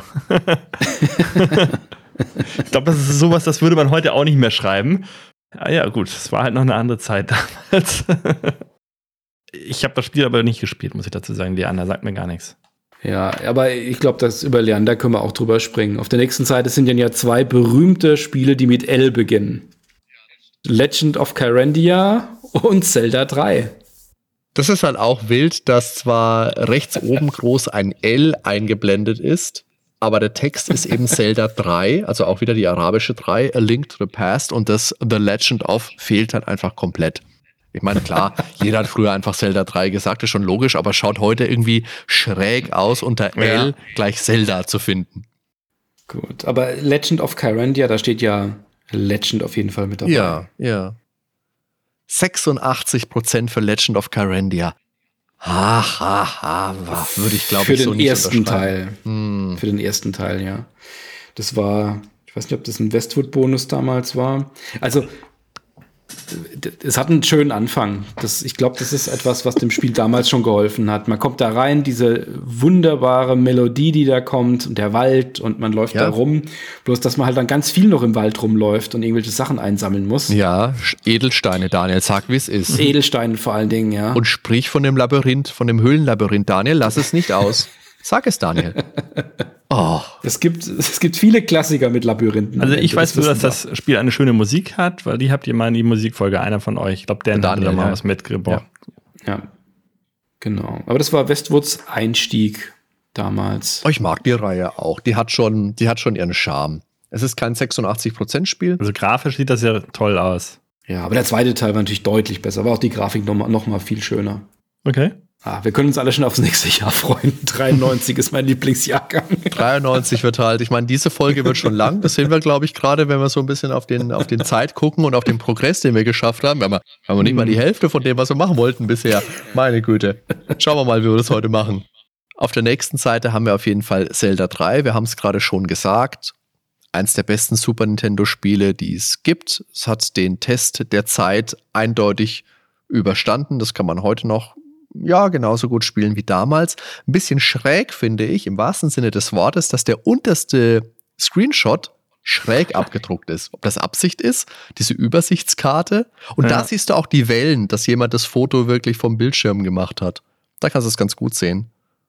Das sah für mich immer so aus, als wäre das gekippt. Ich würde deinen Satz von eben sogar noch mal korrigieren und nicht sagen, eins der besten Super Nintendo-Spiele, sondern eins der besten Spiele überhaupt. Ja, aber das ist ja gleichbedeutend. Wenn ich sage, eins der besten Super Nintendo-Spiele, das ist ja automatisch, weil Super Nintendo ist ja nachweislich die beste Konsole aller Zeiten. Das aber ja natürlich. Logisch. Logisch. Also ich sag mal, die Playtime hat das, äh, hat da 76 Prozent gegeben, wenn ich mich recht entsinne. Ah, das war der Vorgänger, geil. Oder? Nein? Nee. Nein, nein, das ist in der Playtime 1092, die wir mit dem Christian Schmidt besprochen haben, haben wir ja, auch genau. über die Wüsten Super Nintendo-Tests gesprochen, die da ja eingeführt wurden. Ich hatte ja damals kein Super Nintendo in der Zeit, als es rauskam. Wirklich? Aber das war, das ist eins von den Spielen, die ich dann später, ich habe ja 99, 2000 rum, war ich ja in einer Studentenbude während meines Studiums und habe damals alle möglichen Super Nintendo Spiele dann mal nachgeholt. Und da war das eins davon. Und da kann ich mich auch noch sehr warm dran erinnern, war ja dann immerhin schon acht Jahre danach. Aber das hat, das war damals immer noch ein wahnsinnig gutes Spiel. Aber Landstalker ist besser, oder? Hand auf Herz? nee, tolles Spiel. Ja. Ich, ich habe auch, ich habe damals nur die, die, die Screenshots gesehen. Das ist ja ganz ähnlich, wie ich von euch jetzt so höre bei den Heimcomputerspielen teilweise. Ich kenne nur die Screenshots. Mir ging es ja damals so, dass ich von den ganzen Konsolenspielen, dass ich die ja größtenteils über die Screenshots, über die Videospielmagazine oder jetzt wie auch die Powerplay mitbekommen habe. Und ich fand es damals so, der, der, der Screen da oben so richtig schön satt grün und das lädt so richtig zum Erkunden ein, oben mit dem, ähm, mit den Knochengerippen, durch die man wohl durchlaufen kann und dieser super Grafikstil. Wobei ich diesen Wald in der Lichtwelt noch viel schöner finde, weil da hast du ja diese Schatten oben von den Blättern, wo das halt ein freundlicher Wald ist und dann diese verzauberte mhm. Musik dazu. Der dunkle Wald ist natürlich auch geil, äh, keine Frage, aber. Dann halt den Nebel, diesen wabernden Nebel, den ja. du hier auch siehst. Ja, der war schon cool, aber bei dem anderen war halt geil, dass das Blätterdach einen eigenen Schatten hat und der dann auch so rübergelegt wird. Da kommen auch wieder die Transparenzeffekte halt zum Einsatz, die ja das Super Nintendo konnte, aber Mega Drive eben nicht. Das fand ich damals dann immer schon schicker ein bisschen. So. Links 386 Pro. Das war ein Spiel, das mein Vater damals auch gern gespielt hat. Also irakische Kampfhubschrauber, nein, danke, aber Golfplatz, ja bitte. Das hat er gespielt, hat er gern gespielt. Habe ich auch gern gespielt. Hat er auch Golf auf der Wii U gespielt, äh, auf der Wii gespielt? Nein, ich glaube, ich habe beim Vater, also da habe ich ja schon nicht mehr bei meinen Eltern gewohnt, als ich die Wii damals hatte. Ich glaube, die Wii, der hat da gar keine Berührungspunkte mehr mit gehabt. Also, Meiner hat sich jetzt eine gekauft, weil er ist kopfballsüchtig und ähm, ja, ist nur bei seinem Balanceboard und alles unterwegs. Also diese ganzen Bewegungsspiele, da geht er voll drauf ab. Und jetzt war meine kleine Nichte letztens da und hat ihm beim Joggen geschlagen und jetzt musste er das, den Rekord erstmal brechen. Ach, wenn jemand Balanceboard sagt, dann wäre ich immer ein bisschen traurig. Ich habe das damals, als es angekündigt wurde, habe ich gedacht, super, das hat so viel Potenzial und habe mir gedacht, da könnten so unglaublich tolle Skateboard-Spiele, Tony Hawk mit Balanceboard oder ein SSX, also Snowboard-Spiele. Ja. Das wäre so cool, da hätte man so tolle Sachen machen. Ja, surfen, klar. Das wäre großartig ja. gewesen. Da hätte man so tolle Sachen machen können und wenn was kam, dann war es halt eher so Casual-Kram und ja. da war ich ein bisschen enttäuscht. Muss, wie Sports ist toll und wie Fit ist auch toll. Ne? Das ist schon wenn es soweit ist, machen wir da auch mal Folgen zu. Aber ich habe mir von der Peripherie, gerade eben von dem Balanceboard, viel mehr erhofft, als dann letztendlich kam. Aber vielleicht habe ich da auch einfach den verkehrten Anspruch gehabt. Nee, du warst einfach der verkehrte Markt. Also Core-Gamer ja. wurden tatsächlich vernachlässigt seit der Wii. Ähm, das kann man nicht anders sagen. Und äh, Casual-Gamer, äh, wie mein Vater halt, wurden da plötzlich als völlig neuer Markt erschlossen. Mhm. Es ist natürlich auch immer, ich meine, das, das, das wäre dann Third Party gewesen und das ist natürlich dann immer dann nochmal auf eine reduzierte Kerngruppe zu gucken. Einmal, ne, eh viel Casual und dann noch, die brauchen noch das Balance Board. Da dann halt wirklich ein aufwendiges Skateboard-Spiel ja. zu machen, das ist halt immer das Problem. Ja, gut, Aber wenn ja. du es weiterspinnst, natürlich, dann macht es einfach viel, viel weniger Sinn für den einzelnen äh, Publisher oder für den Entwickler. Das ist schon logisch. Aber so für mich als der Hardy, der sich denkt, verdammt, was gibt's jetzt für neue geile Möglichkeiten, der hätte sich sowas halt einfach gewünscht. Ja, ja. Ja, ich habe aber damals das auch solche Bilder im Kopf gehabt tatsächlich. Das ja. war ja auch damals die Wii ganz allgemein. Da, da gab es dieses äh, Cursed Mountain und ähm, ja. der Silent Hill Teil, wo man so flüchten musste, ne, ja, mit der Shattered Memories, mit der Taschenlampe. Genau. Da mhm. hätte ich mir auch viel mehr gewünscht. Aber ich meine, das war halt auch nicht, das war der gleiche Markt wie ähm, GTA auf dem Nintendo DS. Das äh, kann noch so gut sein, das verkauft sich halt nicht. Das war sehr gut auf dem DS. Wie sind wir jetzt von äh, links 386 eigentlich bei äh, GTA auf dem DS gelandet? Naja. Ich finde ja den, ich finde den Namen so cool, links 386 Pro. Das war ja noch, das war ja so dieses, ah, da braucht man einen 386er für mit 4 Megahertz. Ist da noch so im Namen drin steht. Das gab es ja zeitweise, ganz toll. Aber es ist auch für Golfspiele, oder? Du hast ja auch diesen, ähm, diesen Schwing, Halbkreis, Dreiviertelkreis. Das ist so der Klassiker, oder? Das ist doch für jedes Golfspiel das gefühlt, hast du doch so, eine, so, eine, so ein Power-Meter. Ein Schwung hoch, ein Schwung zurück, musst rechtzeitig klicken, bam, mhm. ist der mhm. Ball fort. Kennst ja. du eins, kennst du alle. So war das damals, oder? Irgendwo bei Leaderboard wurde das mal eingeführt und dann hat sich es nie wieder geändert. Aber ich muss sagen, so wenig. Ich habe ja Golf, tatsächlich auf dem Golfplatz war ich, glaube ich, drei, vier Mal in meinem Leben. Also, das ist drei, vier Mal mehr als ich.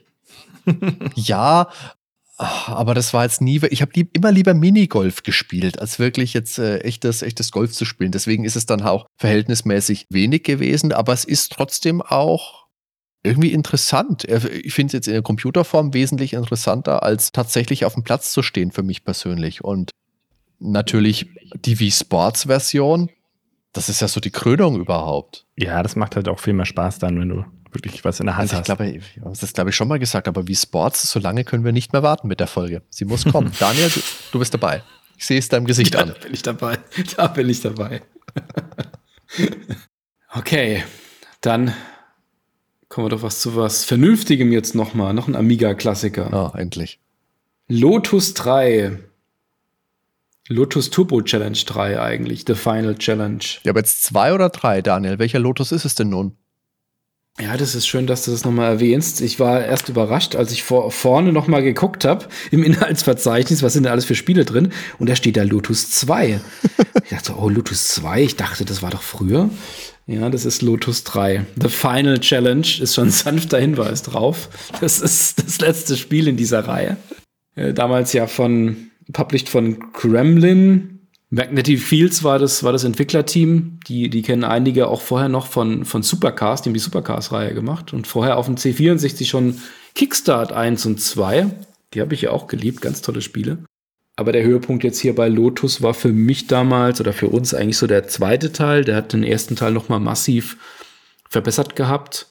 Die Musik kennt ihr ja auch, habe ich auch schon mal mitgebracht gehabt. Aber der dritte, der war natürlich dann schon wenn man jetzt heute mal eins spielt, dann macht es schon Sinn, sich den dritten rauszuholen, weil der vereint die ganzen verschiedenen Spielvarianten von den ersten beiden Teilen, also so das Rennen gegen Gegner oder das Zeitfahren und noch zusätzlich neue Settings. Und außerdem kann man noch über einen Generator sich eigene Strecken generieren lassen. Also steht da zwar dabei, dass es ein Streckeneditor ist, aber es ist nicht wirklich ein Editor. Man hat da die Möglichkeit zu sagen, ich will so und so viel Prozent Kurven, so und so viel Prozent Hügel, Streckenlänge, Hindernisse und so weiter. Und dann wurde da eine Strecke generiert mit einem ähm, Buchstabencode, Buchstabenzahlencode und die konnte man dann immer wieder spielen. Okay. Damals so der Höhepunkt und auch so die populärste Reihe auf dem Amiga an Rennspielen. Habt ihr das jemals gespielt? Ja, natürlich. Gab es ja auch fürs Mega Drive.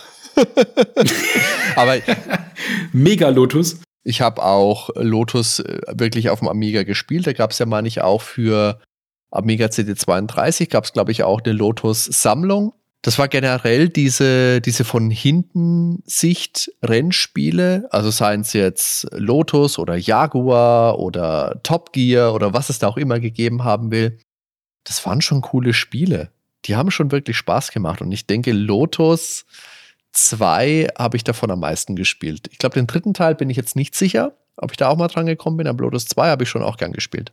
Ich kann gar nicht sagen, welchen ich gespielt habe. Irgendeinen hatten wir auf jeden Fall auch auf dem Amiga. Aber ich habe so gut wie keine Erinnerungen mehr an die Reihe. Zu wenig gespielt. Turbo Outrun auf dem C64 habe ich wesentlich mehr Erinnerungen dann. Aber die Musik ist cool. Ich glaube, vom zweiten Teil die Intro-Musik. Die höre ich immer mal wieder als Mod-Datei. Gut, dann haben wir mit Lure of the Temptress ein Adventure.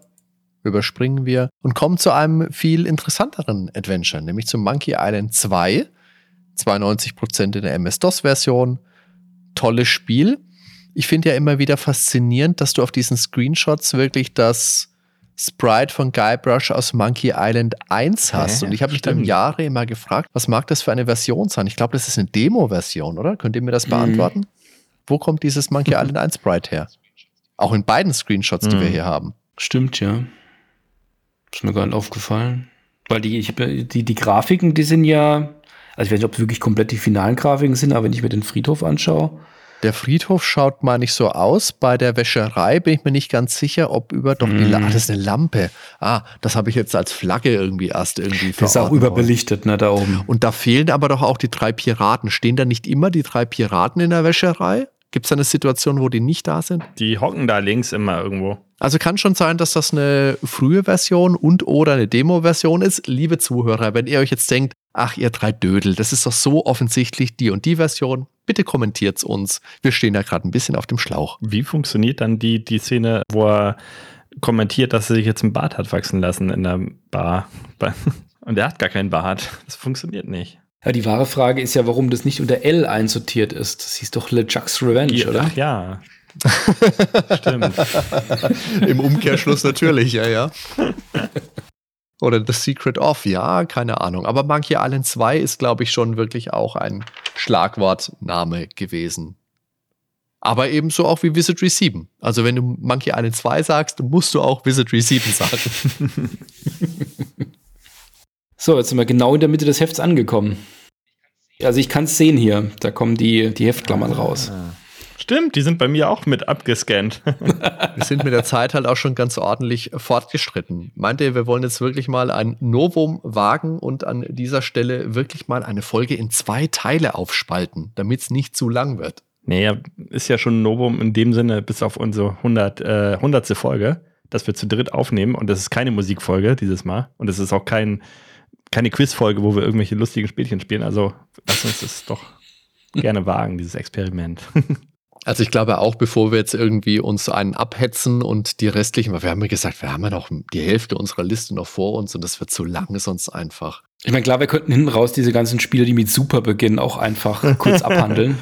Das war alles toll. Du meinst das ganze Amiga-Gedöns, das lassen wir einfach aus, ne? Habe ich nichts dagegen. Machen wir an dieser Stelle doch wirklich mal einen Cut und verteilen wirklich die besten Spiele von 1992 auf zwei Folgen. Ja, finde ich eine gute Idee. Da sind wir dabei. Dann machen wir es doch so. Liebe Zuhörer, für diesen Teil gilt natürlich wie für alle Folgen, lasst uns gerne wissen, was ihr bisher so von der Folge haltet, was so eure Spiele sind, die ihr vielleicht vermisst bisher auf den ersten oh, 62 Seiten der Powerplay, die besten Spiele 1992. Wir freuen uns über Kommentare. Ben, wo, wo, kann, man, wo kann man kommentieren? Wo geht das? Ben, Hilfe. Auf der Homepage natürlich. Oder bei uns im Discord auch gerne. Auch, ja. Kommt in unsere Community. Twitter ist auch gern genommen. Eigentlich Social Media kann man generell sagen. Sogar auf äh, Facebook sagen wir nicht nein. Nein, nein, wir sagen niemals wir nein. Wir sagen niemals nein. Wir freuen, niemals. wir freuen uns auch über finanzielle Unterstützung bei unseren Ausgaben. Der Daniel, wenn er sich irgendwie auf irgendwelchen Online-Plattformen neue Powerplay-Hefte besorgen will, zum Beispiel. Oder wenn er sich eine Clicky Bunti-Konsole kaufen will. ja, da, da muss man Daniel tatsächlich mal zu bewegen. Aber das geht natürlich. Daniel, wo kann man uns finanziell unterstützen? Also unterstützen könnt ihr uns natürlich bei Patreon, Steady oder auch direkt via PayPal. Da würden wir uns sehr freuen. Und dann sagen wir an dieser Stelle jetzt einmal Ciao, Servus und bis zum nächsten Mal. Vielen Dank fürs Zuhören und wir hören uns dann beim zweiten Teil von Die besten Spiele 1992. Ich freue mich, es wird super. Bis dann. Ich freue mich auch schon drauf. Ciao zusammen. Ja, dann kommen vielleicht meine Spiele auch endlich mal. Pinball, yeah. Bis dann. Ciao.